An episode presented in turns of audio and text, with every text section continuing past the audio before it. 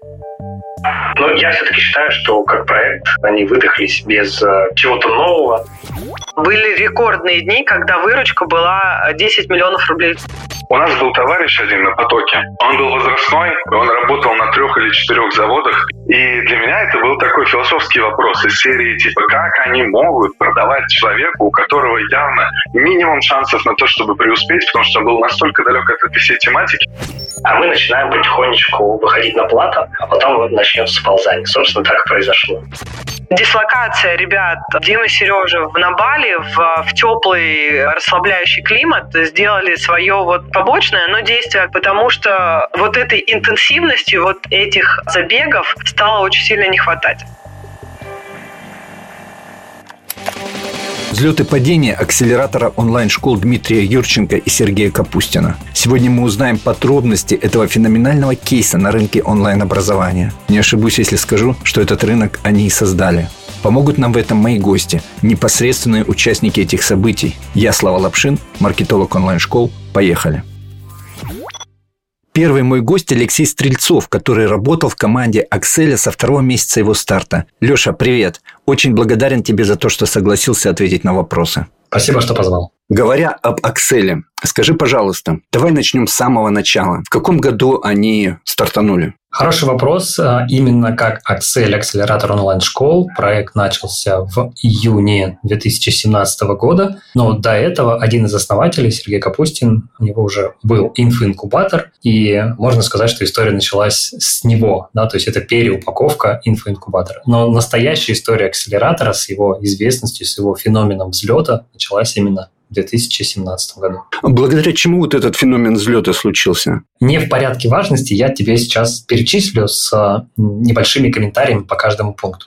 Во-первых, как мне кажется, это удачный уход от термина инфобизнес в тему онлайн-школ. Почему? Потому что когда домохозяйка листает ленту какой-нибудь соцсети, видит рекламу, открой свой инфобизнес и так далее, и так далее, она не понимает, что такое инфобизнес, пролистывает дальше. Когда та же домохозяйка пролистывает ленту и видит «открой свою онлайн-школу», да, делись своими знаниями, она понимает, что такое школа, она понимает, что такое онлайн, и у нее это хорошо складывается. И в этом плане внимание мы получили гораздо больше. То есть термин инфобиз меняем на онлайн-школу, а получаем первую точку роста, по моему мнению термин существовал и раньше, но именно Axel его популяризировал. Можно даже посмотреть по запросам в WordStat, как в 2017 году он начал расти.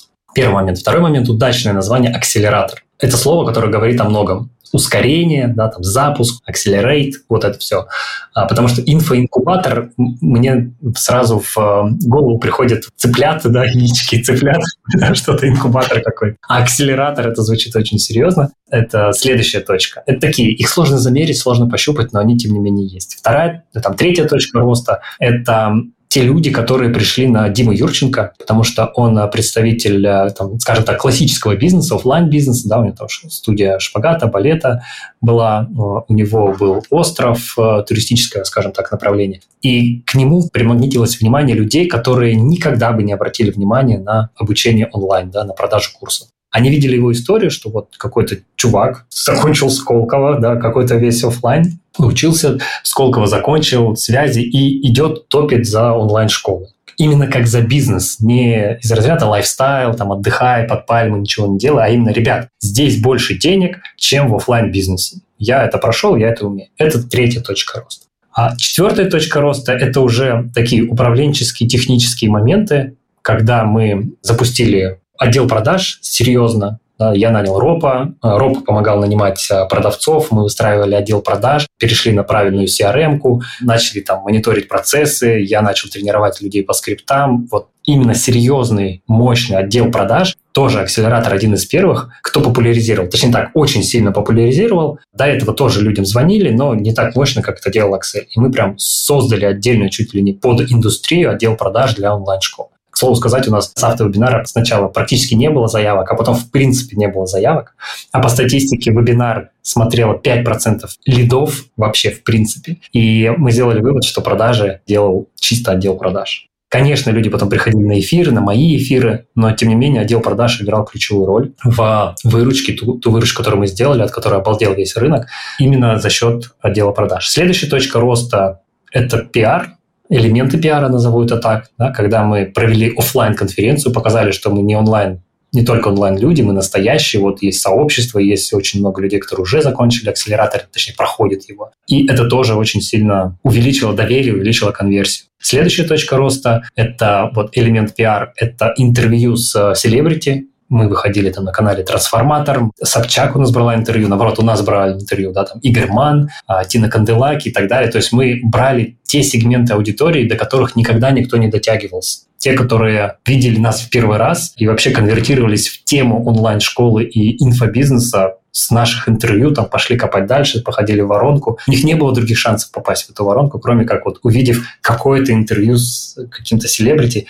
Мы словили огромное количество хейта, это понятно, но тем не менее мы сделали очень много денег на этом, потому что привлекли ту аудиторию, которая бы никогда не купила никакие курсы по открытию своему инфобизнесу за 30 тысяч рублей. Они приходили, видели чек в 300 тысяч, думали, что, а, ну вот это, скорее всего, штука серьезная, и, соответственно, приходили к нам. Я вот отмечаю эти точки роста. Естественно, самая главная точка роста – это команда, которую удалось подобрать, мне в том числе, а, мощную достаточно команду, которая уже дальше подбирала следующую команду. Ничего не было бы возможно без нее, естественно. Ты в каком году присоединился? Я присоединился спустя месяц после запуска проектов. Они стартанули 1 июня, я пришел что-то там 26 июня. Забавный момент, что даже не были записаны до конца модули, да, то есть люди проходили первый модуль или второй модуль, а третий, четвертый, пятый, они там только писались и успевали писаться до момента, когда они закончат предыдущий. И окончательно продукт сформировался где-то к декабрю. Леш, скажи, почему ты решил присоединиться к этому стартапу? По сути, это же стартап был.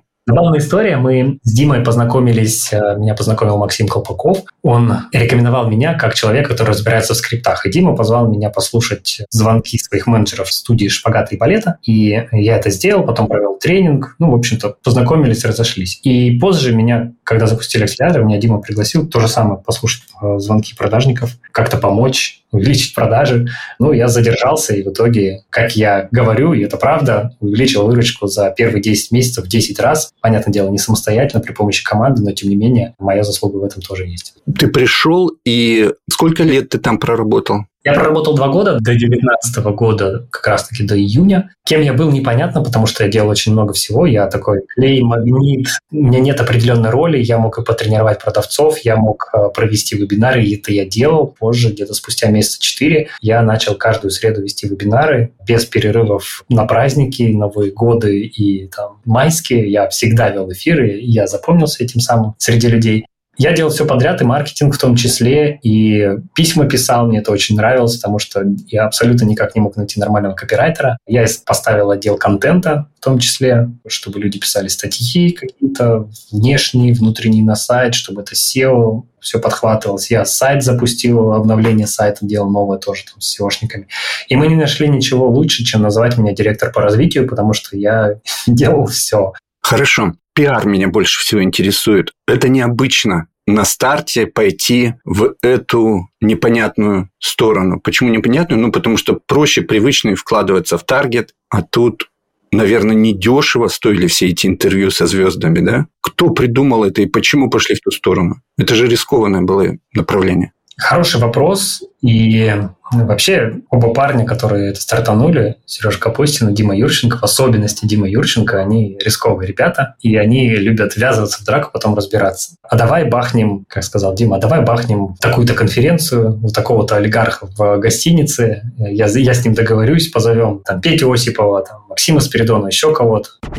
Может, бахнем? Обязательно бахнем. И не раз. Весь мир в труху. И он вот это вот накидывает, накидывает, и у всех глаза округляются, тут же начинает звонить, тут же получает какие-то подтверждения, и в течение полчаса мы решаем, что мы собираем самую крутую конференцию по онлайн-школе. Просто вот ничего нет, и он уже там и напродавал, и наприглашал всех и так далее. То же самое с пиаром. А давайте Собчак у нас возьмет интервью, почему бы нет? А давайте к Игорю Ману сходим, а давайте там, трансформаторы и так далее. Так получилось, что эти ребята, они такие рискованные, именно поэтому у них получалось. Не все получалось, но когда получалось, что это выстреливало очень хорошо. Это не совсем пиар, потому что все же пиар — это такая бесплатная история, да, когда ты public relations, да, когда ты что, на что-то отвечаешь, комментируешь и так далее, это все-таки, я даже не знаю, как-то платный пиар, что ли, можно назвать. Но, тем не менее, это отличнейший инструмент. Мы полностью замеряли все показатели от каждого интервью, И все из них Э, были прибыльные, кто-то лучше, кто-то меньше, но тем не менее. То есть у нас это не было на обум, это не было там, чистым риском, и получив результаты по одному из них, мы пошли увеличивать ставки да, и общаться с все более и более крутыми людьми. Пока это выглядит история успеха, знаешь, как стечение успешных обстоятельств, которое привело к такому росту бурному. Я с тобой соглашусь. Удача – это не последнее, что позволило акселератору вырасти, но тут должно совпасть несколько факторов удачи. Да? Это хороший продукт, мы вовремя его запустили, в том плане, что была потребность у рынка а, на этот продукт, да, монетизировать свои знания или знания того, кого ты можешь продвигать. Стечение обстоятельств абсолютно точно это удача, но ее бы не было без э, слаженной работы, потому что было очень много и существует очень много проектов, которые так или иначе учили запуску инфобизнеса. И мы были далеко не первыми, там, в первой сотне, наверное, только. И именно у акселератора получилось. Более того, зная феномен акселератора, вот до сих пор никто не может повторить. И Сергей Михайлов, это совладелец GetCourse а и генеральный директор, сказал мне, что до сих пор не было подобного проекта, кто так бы сильно выстрелил на GetCourse е. Скажи, пожалуйста, тем, кто нас сейчас слушает, какой можно вывод из этого сделать? И есть ли сейчас какие-либо варианты пойти какую-то новую, можно сказать, историю, которую другие не используют, и что-то найти новое? Или уже все давно разведано и использовано все варианты от э, какого-то роста? Конечно же, неразведанно, конечно же, всегда будет что-то новое, даже есть какой-то там фраза, да, набор фраз из прошлого. Кто-то там из патентного бюро говорил, что типа уже невозможно ничего создать, все и так уже придумали. И фразы датированные там 1700 каким-то годом. Да, уже все, что нужно, уже придумали. Но это ерунда. Количество изобретений только растет. То же самое с возможностями заработать. Абсолютно точно. Мы каждый день стоим на пороге ну, новых технологий. Завтра появится что-то еще, что-то еще. Даже если брать то же самое обучение, переход обучения в метавселенных. Это я вот так пальцем в небо обучение через entertainment, через игру какую-то. Об этом известно, но мало кто это круто сделал обучение через горизонтальные связи, когда тот человек, который тебе может помочь, он находится рядом, и он это сделает лучше, чем ты там по урокам каким-то сделаешь, да.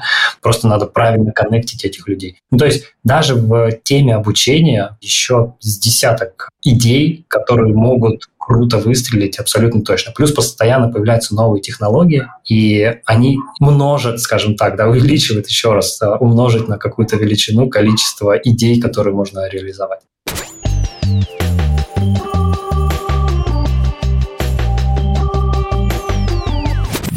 Переходим к следующему вопросу. Почему все сдулось и в каком году это произошло? Это начало происходить в начале 2019 года. Есть мое мнение, почему все сдулось. Основатели, классные ребята, делали правильные действия, но я понимал, что, находясь сейчас на волне, мы находимся на вершине. И впереди, к сожалению, не следующая вершина, да, для которой нужно делать что-то другое, точно другие действия, которые мы раньше не делали а мы начинаем потихонечку выходить на плату, а потом начнется сползание. Собственно, так и произошло. я еще, по-моему, году в 2018 говорил ребятам, что надо делать свою платформу, надо становиться чем-то твердым, потому что обучение, уроки и компания, соответственно, которая эти обучения делает, она не стоит ничего. Это воздух, это, условно, зарплата преподавателей, которые могут то же самое тебе там написать, наговорить. И я тогда еще говорил, что нужна своя платформа, или нужен свой сервис, или нужно что-то такое твердое, айтишное, чтобы было инфраструктурное и позволяло бы школам зарабатывать больше денег или там стартовать и так далее, и так далее.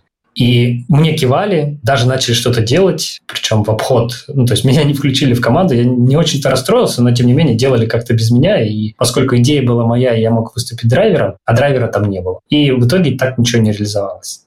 Только спустя там, Accel два года как начал делать. То есть в 2020 году начали делать платформу, и вот только там два года спустя они сделали ту, которая, если бы она была тогда у нас в 2019 году, на три года раньше, очень все было бы по-другому, потому что даже тот же... А сейчас уже поздно. Конечно, момент упущен. Тогда GetCourse, всеми известный, взлетел именно потому, что появился акселератор онлайн-школ в 2017 году. Если посмотреть там, по отчетам, они стали прибыльными и операционные, в принципе, потому что появился акселератор и очень сильно разогнал если говорить про дальнейшее сползание, да, я предлагал дробить продукт, то есть у нас был монопродукт, надо было делать и другие продукты для онлайн-школы, воспитывать своих технарей, воспитывать профессии, там, не знаю, методолога, профессия продавца онлайн-школ, который работает в онлайн-школах. То есть сильно-сильно расширять линейку продуктов. тоже этого особо не сделали, там были управленческие ошибки, не смогли договориться с теми драйверами, кто мог бы это делать, просто финансово не смогли договориться. Я понимаю, что корабль плывет не туда, он плыл, мы были на плато, мы были успешными, и я принял решение, что мне надо уходить. Уходил я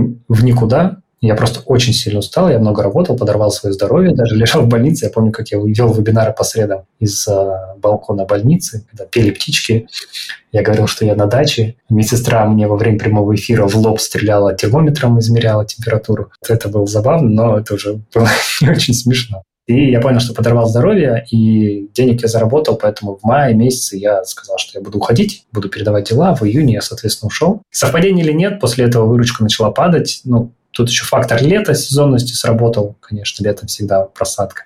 Но я все-таки считаю, что как проект они выдохлись без э, чего-то нового. Да, все уже все знали, мы заливали в рекламу по 15 миллионов в месяц. Поэтому, как нам казалось, мы из каждого утюга были. Нужны были другие действия или там, создавание другого продукта или вообще сервисов. То есть надо было, имея эти деньги, которые были у Акселя, их вкладывать в инфраструктуру и чтобы на этой инфраструктуре все работали. Как я люблю говорить, во время золотой лихорадки надо продавать лопаты и консервы, и строить рельсы, чтобы по ним ходили паровозы, и брать с каждого паровоза просто по копеечке. Этого не было сделано, соответственно, я каким-то чудом это почувствовал ушел. Ушел в никуда, я целых три месяца отдыхал. Запустил маленький проект, небольшой совершенно, отдыхал еще примерно год и так далее. Но это уже история про меня. Аксель потихоньку начал скатываться, и все плохо было в декабре месяце уже 2019 года. Насколько я знаю, насколько мне доносили слухи, а потом Аксель вообще пропал с радаров. Даже перестала приходить рассылка, и я узнал, что они доучивают тех учеников, которых набрали, больше не набирать новых. Но при этом Дима, он не сидит на месте, он никогда не отчаивается, он успел сделать платформу, которая сейчас будет успешно, я уверен, успешно будет монетизировать. Алексей, скажи, пожалуйста, почему такие опытные предприниматели сделали такую ошибку, как монопродукт? Ведь сейчас, ну, я не знаю, как наши маркетологи, но вот я западных слушаю, это как бы основа, что ты привлекаешь лида, и ты начинаешь ему продавать, допродавать, допродавать, и увеличиваешь LTV. Да, у меня есть гипотеза. Во-первых, у ребят была четкая установка, что должны быть э, монетизированы только их лица. Они были в рекламе, в креативах, вебинары они вели, и везде они. И ни в коем случае никто другой не должен выскочить да, и стать популярным в Excel, потому что, не дай бог, он что-то там уведет аудиторию и так далее. Это была их ошибка, и Дима, я помню, спустя какое-то время это тоже признал. Нужно было создать акселератор, и нужно было давать возможность другим людям проявляться, давать им хорошие условия, не отпускать их, и тем самым очень быстро масштабироваться по продуктам, по распространению там, и так далее, и так далее. Этого не было сделано, Помню, даже меня там не особо выпускали да, куда-то вовне, старались так, чтобы мое лицо не мелькало, но тем не менее. Я думаю, что это одна из основных ошибок, такое небольшое головокружение от успехов. Плюс была еще очень сильно продуктовая ошибка, когда акселератор покупали, обязательства длились год. Потом их расширили на два года. То есть ты деньги получаешь сейчас, 300 тысяч, обязательства у тебя на два года и их надо выполнять. А существует еще такое понятие, как возвраты. И если человек там, через год начал процедуру возврата и так далее, и так далее, оферта, как у всех, была не в самом лучшем виде с самого начала, потом ее уже сделали хорошей. Это тоже больно ударило. Я думаю, что вот, ну, совокупность этих факторов и сыграла такую злую шутку. Вопрос по чеку. Вот сейчас в наше время, да, которое, конечно же, отличается, я слышу два голоса. Одни топят за крупные чеки также, как акселератор, другие говорят, что только маленький чек, только клубы, только подписка сейчас работают лучше. Что ты скажешь об этом? И все из них правы. Конечно, когда наступают какие-то волнительные времена, все уходят в низкий чек, стараются выйти, но низкий чек, он не позволяет зарабатывать. И, соответственно, какие-то проекты сдуваются, уходят, приходят другие проекты, потому что спрос огромный. Ошибка считать, что спрос падает. Ну, он, может быть, падает, но не настолько, чтобы вообще индустрия схлопнулась. Поскольку спрос есть, то спрос начинает распространяться на чеки более дорогие. И те, кто ну, на эти чеки продают, говорят, что все в порядке, можно продавать дорогие чеки и так далее. Должно быть все. И буквально я в прошлый четверг познакомился с девушкой Анастасией. Она продает консалтинг. У нее чек 10 миллионов в год и 25 миллионов в год. В общем, она говорит, 150-200 миллионов в год она делает. Без вебинаров, без отделов продаж, без каких-то креативов, без каких-то сотрудников, технарства, падающих сервисов. Ей самое главное деньги принять ровненько. Вот ровненько принять деньги. Она говорит, я зайду на какое-нибудь обучение дорогое. Кто-нибудь там продает? Мария Фонина, МСА, еще кто-то. Там в чатике пообщаюсь, мне начинают мной интересоваться, задавать вопросы, и я спокойно, говорит, продаю. У меня есть стандартный продукт входа, поздороваться, 700 тысяч стоит. И я, говорит, вообще смотрю, наблюдаю эти проблемы. Понимаешь, когда ты ей скажешь, нет, Анастасия, маленький чек сейчас продает, там 3000 рублей, 5, она даже не обернется, понимаешь? Не потому, что она там какая-то крутая и так далее. Она такая есть. Просто всегда есть те, кто будет платить много. И всегда будут те, кто будет считать, что низкий чек – это что-то как-то дешево. Да, это вот акселератор, когда вышел со своими чеками 200, 300, 500, полтора и 3 миллиона, все сказали, о, вот значит, они что-то действительно классно учат. И люди готовы эти деньги заплатить. Ошибка считать, что денег нет у людей. Деньги есть, они не сжигают, их никто банкноты не сжигает. Да, они не уничтожаются, они просто перераспределяются. надо продавать тем людям, у которых эти деньги есть. А я говорю, а кто у тебя тот, кто купил за 25? Он говорит, ну, какой-то там, что-то завод какой-то, что ли, говорит. Он говорит, я за 10 миллионов, говорит, даже с кровати не встану. Он говорит, а за сколько встанешь? Он говорит, ну, за 25. Он говорит, ну, давай, лично коучинг а, за 25 миллионов в год. Он говорит, окей. И согласился. Леш, спасибо, что поделился твоим опытом работы в Excel. И мне очень нравится, что мы не просто поговорили о них, а также сделали какие-то выводы для наших слушателей. Мне был очень полезен этот разговор. И я думаю, нашим подписчикам тоже. Спасибо тебе. Спасибо, что позвал, Слава. Всем пока. Слушайте подкасты Вячеслава. Они вдохновляют и мотивируют, и побуждают действовать. Ну что ж, сейчас самое время для полноты картины поговорить со студентом Акселя. И такой случай предоставился. В одном из чатов я познакомился с Виктором Демерли. Виктор, спасибо, что согласился ответить на вопросы. Привет. Привет, привет, с удовольствием. Скажи, пожалуйста, в каком году ты учился в Акселе и с нуля ли ты туда пришел, как инфобизнесмен? Да, я пришел в декабре 2017 года, то есть это, получается, пять лет назад. Пришел абсолютно с нуля как бизнесмен. Я уволился, там работал в нефтегазовой отрасли, уволился в никуда. И, собственно, это были мои первые шаги в предпринимательстве. Мне интересно, как ты принял решение? Вот ты ничего не знал о продаже знаний в инфобизнесе, ты человек из корпорации крупной. Почему ты захотел открыть свою онлайн-школу? Как у тебя вот этот сдвиг в мышлении произошел? Если в двух словах, ну, увольнялся я с мыслью, если я не попробую сейчас, я не попробую никогда свое дело. Но в какой именно отрасли я буду развиваться, я не имел представления на момент увольнения. Прошло полгода, у меня вопрос финансов начал сильно давить, и я получил рекомендацию от э, родственника о том, что есть сейчас такая схема, вот такие-то ребята, посмотри их интенсив. И, по сути, я очень всегда с большим приоритетом к рекомендациям от близких отношусь, и поэтому, считай, продал мне он этот курс, а не сам акселератор. Поэтому, когда я пришел, посмотрел интенсив, я понял, что мне нравится схема, я ее понимаю, я готов дальше вникать, и, собственно, пошел. Давай сразу скажем, каким результатом в итоге ты пришел на сегодняшний день. За четыре года, ну, это вторая школа, с которой у меня в итоге получились хорошие результаты. Первую школу я создал в э, твердой нише по дерматоскопии, и довели мы ее там до 60-70 тысяч рублей на меня и на эксперта, там 50-50 было. Я ее в дальнейшем подарил другу. В итоге школа, с которой я пришел к чему-то более существенному, это школа Таро. За четыре года мы ее довели до 7 миллионов э, рублей оборота в месяц. Отличный результат. Спасибо. Скажи, пожалуйста, мне просто интересно. Вот ты человек из корпорации, и ты пошел сначала в медицинскую тему продюсером, потом второе. Это такая, знаешь, э, гибкость, вызывающая уважение. Но основное, на что я всегда опирался, это если мне резонирует эксперт, если я вижу ценность в том, что он делает, мне абсолютно не важно, для какой это ниши, для какой это аудитории, потому что если я уловил, если меня эксперт, э, транслируя свою ценность, зацепил, для меня это индикатор того, что я запросто буду знать, как я могу эту донести ценность уже до аудитории. Соответственно, что я и делаю.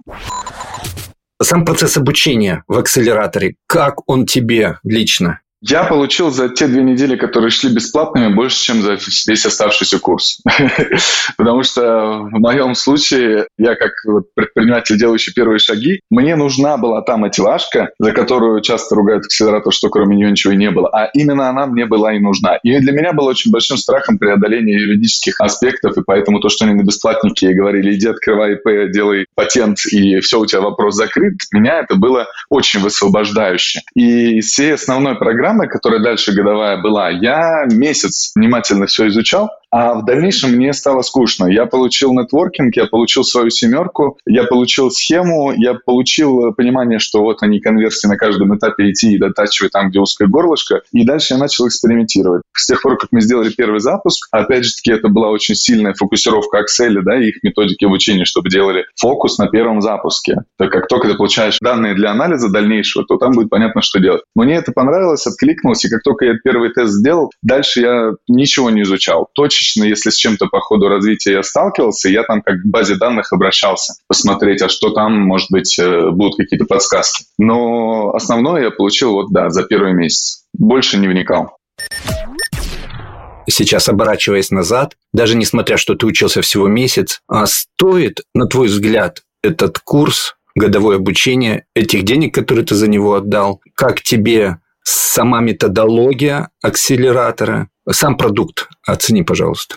Безусловно, стоит для меня, потому что мне грех жаловаться. Я как человек, отбивший стократно сумму изначально вложенную, я не могу никак язык не поворачивать, сказать, что это было ненужное мне обучение. Но мне было очень-очень нужно. Если говорить о том, э, само ли содержание привело меня к результату, или же все-таки сам вот этот факт, что я решился на обучение, решился на какие-то действия, и как следствие труда пришел к этому, ну, это спорный момент. Но я могу такую штуку огласить, над которой я прямо действительно долго думал. У нас был товар товарищ один на потоке. Он был возрастной, он работал на трех или четырех заводах, и э, у него была очень проблематичная история с финансами. И он за предложенный Excel шанс очень сильно уцепился, увидев в нем возможность решить свои финансовые проблемы. И для меня это был такой философский вопрос из серии типа, как они могут продавать человеку, у которого явно минимум шансов на то, чтобы преуспеть, потому что он был настолько далек от этой всей тематики, что ну, невозможно поверить, что он бы разобрался. Как они могут продавать этому человеку с чистой совестью продукт? Сначала у меня была такая формулировка, потом у меня пришла формулировка, а кто они такие, чтобы на корню зарубить его стремление и сказать, что у него не получится. Поэтому Круто. тоже вопрос открытый. И это как подойти? Что абсолютно точно, что формулировка, что этот курс пойдет любому и каждому, и кто его купит, тут же придет к успеху, это ну, абсолютно точно неправда. Да? Конверсия в успешные кейсы, она не такая высокая, как это позиционирует. Это тоже все очевидно. Но опять же, если теоретически шанс есть у каждого, и, то почему бы это не продвигать? Где-то так вот у меня отношение к этому. Виктор, исключительно классно ты дополнил мою картину. Ты знаешь, это, наверное, во всех школах так, онлайн-школах, что не все добиваются, не все доходят до результата. Зависит, конечно же, от студентов в том числе. Спасибо тебе за такую обратную связь по Акселю. Не знаю, как вы, друзья, а я пока не увидел полную картину. Директор по развитию, студент. Вся надежда на руководителя отдела продаж Акселя Катерину Костину – Катерина, привет и спасибо, что нашла время в своем плотном графике и пришла ответить на мои вопросы. Спасибо, что позвала, Слава. Скажи, пожалуйста, когда ты пришла в Axel и до какого времени проработала с ребятами? В Аксель я пришла совершенно случайно. Это была рассылка по почте. Ну, условно говоря, алло, мы ищем таланты. А у меня было хорошее настроение, у меня была полная занятость. При этом я прочитала письмо. Я зарегистрировалась на вебинар, на самом деле, что поскольку я профессиональный преподаватель иностранных языков, у меня витала, естественно, мысль о том, чтобы открыть онлайн-школу. Тут я вижу это сообщение. И, в общем-то, я не знаю почему-то, но я вписала свои данные и благополучно об этом забыла. Через недели 3-4, наверное, мне позвонили и пригласили на роль менеджера по продажам в эту компанию. Я пришла туда очень быстренько, практически ничего не было выстроено, ровно потому что э, был такой очень подвижный, интересный стартап. А когда начала обустраивать свое рабочее место, ко мне стали обращаться ребята из моего отдела. На тот момент я была там четвертая, и со мной еще заходил пятый мальчик. После того, как э, ко мне стали ребята обращаться, команда там, на тот момент там, Леша Стрельцов, э, там, Кристина Щекланова обратили на это внимание и просто предложили мне роль э, руководителя отдела продаж, попросили меня возглавить этот отдел, а дальше уже, поскольку этот отдел вырос до 45 менеджеров одномоментно, нужно было уже воспитывать не столько менеджеров, сколько ропов, и я уже, соответственно, стала директором по продажам. Закончила я в июне 2020 года в качестве коммерческого директора этой компании. Ну, вот, собственно говоря, вот весь такой мой достаточно интенсивный путь в этой компании.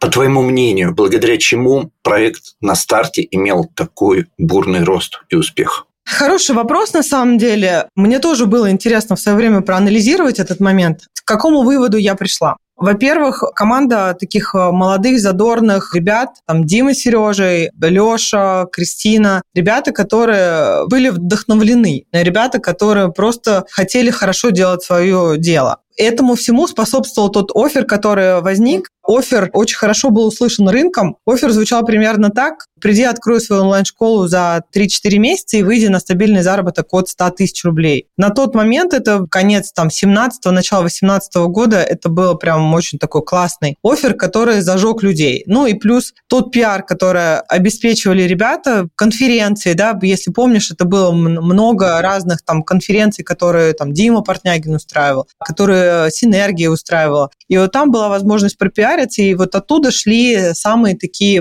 лиды горячие, которые мы закрывали вот в течение там полутора-двух лет. Собственно говоря, вот команда офер и вот сами, наверное, ребята, и плюс еще те продажи, которые мы инициировали, а это продажи были именно с экспертной позиции, когда менеджер не просто брал денег у клиента, не просто выступал в роли кассира, а менеджер, который выступал таким микроэкспертом, он помогал клиенту наложить идею онлайн-школы на его жизнь. То есть если человек был строителем, то, соответственно, прорисовывалась онлайн-школа в теме строительства, если ему эта тема самому не надоела. Потому что на моей практике были люди, которые работали, допустим, в косметических компаниях, но устали от этой сферы деятельности, но при этом у них глаза загорались, когда они говорили про там, мягкие игрушки, про вязание. И, соответственно, мы с ними рассматривали нишу именно вот в этом направлении, направлении, в том, где, куда душа рвется. И вот это как раз-таки вот такой коучинг, мини-коучинг, консалтинг, вот это возымело успех, потому что, собственно говоря, мы не работали заказами, у нас не было заказов на вебинаре вебинар не конвертил в заказ. Но конверсия из а, тех, кто приходил на вебинар, и в те, которые покупали, достигали 10% именно из-за такой кропотливой работы вот э, самих менеджеров. Это очень сильно впечатляет, ты знаешь.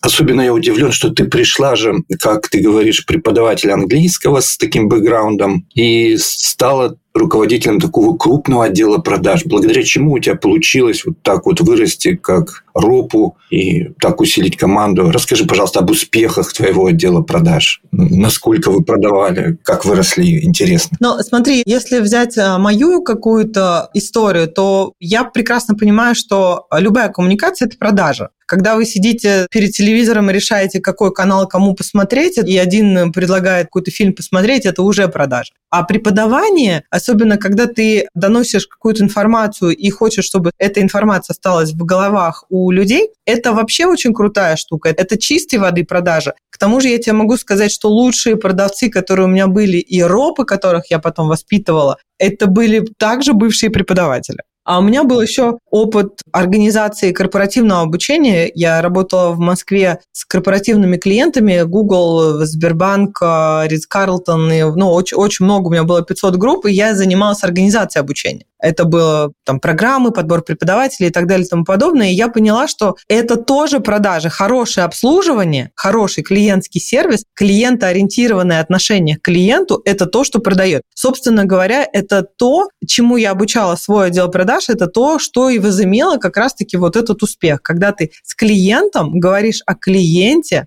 когда ты погружаешься в его историю, когда ты упоминаешь, не знаю, там, о том э, ребенке, который на фоне что-то закричал, и ты обращаешь внимание клиента, что я слышу, да, что у тебя там ребенок. А ребята мои знали там имена кошек и собак, тех клиентов, с кем мы работали, потому что продажа вот такого продукта, а у нас чек был от 200 тысяч рублей, предполагает достаточно длительное общение. И многие, кстати говоря, ребята потом приобрели себе таких вот удаленных друзей в виде клиентов, поэтому это такое очень сильно сплочает. Мы таких историй слышали, вот я тебе могу сказать, что была одна из историй, когда мужчина хотел купить курс по онлайн-школе, потому что он хотел доказать что-то своей жене. У них было там на грани развода. Он хотел доказать своей жене, а, что он может ее запродюсировать, а она была психологом. Вот он, собственно говоря, купил курс стоимостью там полмиллиона рублей. Вот когда мы вот это поняли, Соответственно, мы стали уже много продавать. Были рекордные дни, когда выручка была 10 миллионов рублей в месяц. Не тогда, когда ребята отрабатывали какие-то фишки, там какие-то конкретные фразы, еще что-то. Отношение к клиенту, вот это рулило до определенного момента. Мы сейчас об этом моменте поговорим. Еще хочу задержаться. Твои результаты, Катерина, меня впечатляют. И твой подход, потому что я сам продажами тоже занимался. И мне очень близок вот такой подход, как у тебя. Скажи, пожалуйста, сейчас, на сегодняшний день, ты продолжаешь тоже да, строить отделы продаж онлайн-школам. Твой подход, он такой же, как был в Excel у других твоих клиентов? Или ты работаешь, как, в принципе, сейчас и все на рынке, на нашем, типовые отделы продаж? Я не могу работать по-другому, потому что это концепция... Я прям поддерживаю тебя. Прям до мозга. Единственное, что, понимаешь, сейчас люди немножко более закрытые стали. И есть э, моменты, когда нужно быстро, действительно быстро, тихо, спокойно взять клиента деньги, когда он готов. Ну, такая функция кассира, знаешь. А есть вот действительно те продукты, где можно повозиться, особенно если это продажи там через автовебинары, это постоянные запуски, это постоянная история такая онлайн-школа она существует там не от запуска к запуску, а там каждый месяц, там старт каждые две недели и так далее. Вот там как раз ты догреваешь клиента, потому что у нас клиенты в Акселе, например, покупали, когда они наблюдали за нами там и год, и полтора, и два. Они в какой-то момент уходили там в тень, когда-то они прям были на связи там с менеджером. И когда у нас, знаешь, горел план, мы как раз-таки с менеджерами просто садились в свою записную книжку, в свой WhatsApp, и вот э, опять же таки под каким-то интересным предлогом вытягивали людей на общение и закрывали. У нас не было желания втюхать. Знаешь еще какой момент плюса вот в таком подходе? Иногда семья бывает против какого-то начинания человека. И вот менеджер становится тем человеком, который поддержит в новой какой-то штуке, поддержит человека для того, чтобы ему помочь дать вот этот толчок. И тогда уже все у человека получается, он говорит менеджеру, спасибо, что вы мне не дали слиться. Это такая, помнишь, притча есть, да, ты что делаешь? Я там кирпичи таскаю, ты что делаешь? Там, я храм строю. Вот у нас э, и у меня, в частности, отдел продаж, который вот строит храм. Спасибо тебе за такой подход. Очень часто я вижу, делают человеку один-два звонка, и все. На этом не продолжают работать. И мне нравится действительно твой подход. Скажи, пожалуйста, были ли такие моменты, когда твои продавцы или ты видели, что человек ну, явно не обладает тем потенциалом, чтобы открыть онлайн-школу, но он готов заплатить за обучение? И вы принимали деньги или отговаривали его? Знаешь, а, у меня был случай с Татьяной Шкуновой. Это дама из маленького города под Питером. Это был 2017 год, октябрь месяц. Дама работала в больнице, она работала что-то связано там, ну, типа с техподдержкой, что-то там такое у нее было. И она хотела школу по петербургской росписи. Но ты представляешь, вот 2017 год, онлайн-школы, школа петербургской росписи. Когда мы с ней вели переговоры, когда мы с ней заполняли там всякие рассрочки, мне хотелось вот чуть ли не кричать и сказать, Татьяна, зачем вы это делаете? Да, давайте не будем. Но сдержалась. Не знаю по какой причине, но сдержалась. Но поскольку я человек достаточно совестливый, мне было интересно, что с ней случилось дальше. Дальше, там, через месяц примерно, мне попался на глаза ее ленд, как сейчас помню, он назывался «Котики и слоники». Это было кровь из глаз, на самом деле. Это было ужасно. Я думала, боже мой, 200 тысяч человек вот платит, а вот здесь вот, вот такое. А потом еще через а, там месяца 3-4 я узнала, что Татьяна сделала миллион двести. Вот это поворот! И при том, что самое интересное, что я вот, ну, наверное, может быть, год, особенно после всяких вот этих историй, какое-то количество времени я не смотрю, там, не заглядываю в определенные социальные сети, но эта школа, она существовала, и я думаю, что до сих пор существует. И вот на тот момент вот себе сказала и ребятам, знаете, а, типа, ребят, а судьи кто? В скриптах была всегда вот такая история. У вас есть возможность вы можете, вам будет дано все для того, чтобы вы это сделали. Но никогда прямых обещаний о том, что у тебя четко ты вот заработаешь там через три месяца там 100 тысяч рублей или там еще что-то, мы не давали и всегда оставляли такую ответственность 50 на 50. Мы делаем все для того, чтобы у тебя получилось, но ты со своей стороны тоже делаешь так, чтобы у тебя получилось. Поэтому, скажем так, кого-то отговаривать такой прямой указки не было. Но проговаривать при продаже... У нас, кстати говоря, когда были возвраты, мы переслушали там звонки на корректность вообще работы менеджера. И если вдруг там что-то было, то менеджеры получали по шапке. Но я тебе могу сказать, что крайне редко менеджеры спекулировали и прям дожимали тем, что вот ты точно там заработаешь. Нет, есть наша зона ответственности, она ровно 50%. Наша такая стопроцентная ответственность за наши 50%. Если у нас здесь проблемы, соответственно, у тебя есть возможность там подать на возврат. Если нет, то, ну, в общем, от подлежащий камень не течет вода. Хорошо. Почему Аксель в итоге закрылся? Расскажи, пожалуйста, твое мнение. Слушай, я немножко забегу в историю. Есть а, такая статья в, Чикаго Трибюн, она была опубликована еще в 97 году. Знаешь, называется «Пользуйтесь кремом от загара». Это такая речь, типа той, которую произносил Стив Джобс перед выпускниками одного из университетов американских. Вот такое напутствие выпускникам было. И вот у меня четкое ощущение было, что это прям вот и про Excel в том числе, там одна из фраз есть. Там есть такая фраза «Никогда не живите в Нью-Йорке, потому что вы станете слишком твердыми, никогда не живите там в Южной Каролине, по-моему, вы станете слишком мягкие. На мой взгляд, вот эта дислокация ребят Дима Сережа на Бали в, в теплый расслабляющий климат может быть побочное, но действия оказали, потому что вот этой интенсивностью вот этих забегов стало очень сильно не хватать.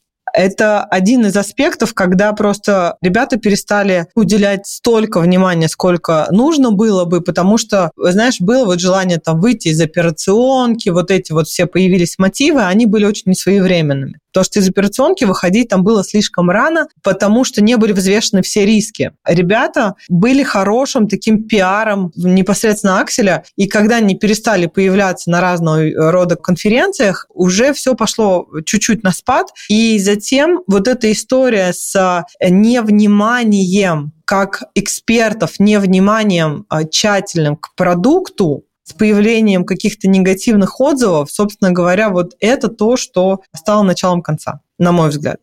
Потом уже, соответственно, вследствие этого стали уходить какие-то ключевые игроки да, в, в этой компании, и продавать стало крайне сложно, потому что уже и рынок наелся, и рынок стал более внимательным. Появились, выросли из песочницы, как говорили там про Таню Маричеву, например. Такие вот ребята. Появились еще ребята, которые стали продавать схожие продукты там за 30 тысяч рублей появились на отзывиках отзывы, появились какие-то заказные пиар-компании отрицательные по поводу Акселя. И вот это вот все стало вот таким крахом. Но прежде всего, вот мое такое убеждение, это может быть усталость, может быть преждевременное почивание на лаврах со стороны Димы Сережи. Знаешь, как авторов непосредственно вот этой программы, оно получило вот такой вот итог, несколько плачевный. Катерина, спасибо тебе большое, что поделилась своим опытом работы с ребятами. Это ценно сделать выводы нашим слушателям. Пускай и не такие большие проекты у них, но та информация, которую ты поделилась о продажах, мне была очень близка. Твой подход, и я прям тебя благодарю за него и рад за твоих клиентов, владельцев действующих онлайн-школ. Спасибо тебе. Спасибо, Слав. Теперь я могу сказать, что хорошо понял, что произошло. Два молодых предпринимателя запустили бизнес и создали новую отрасль. Возможно, вы посчитаете, что я преувеличиваю, но я хочу отдать им должное. Сергей Капустин и Дмитрий Юрченко вывели онлайн-образование в Рунете на новый уровень. И что меня сегодня особенно впечатлило, что люди, которых они брали в команду, изначально не всегда были профессионалами, но становились ими, работая в компании. И вот это умение видеть потенциал, предугадывать тренды, быть смелым, нестандартным, вот эти причины их успеха, которые я вижу. Спасибо вам, Дмитрий, Сергей. Ну а мы продолжим. Впереди много работы. Я Слава Лапшин, маркетолог онлайн-школ. Это подкаст «Секреты западного маркетинга». Пока.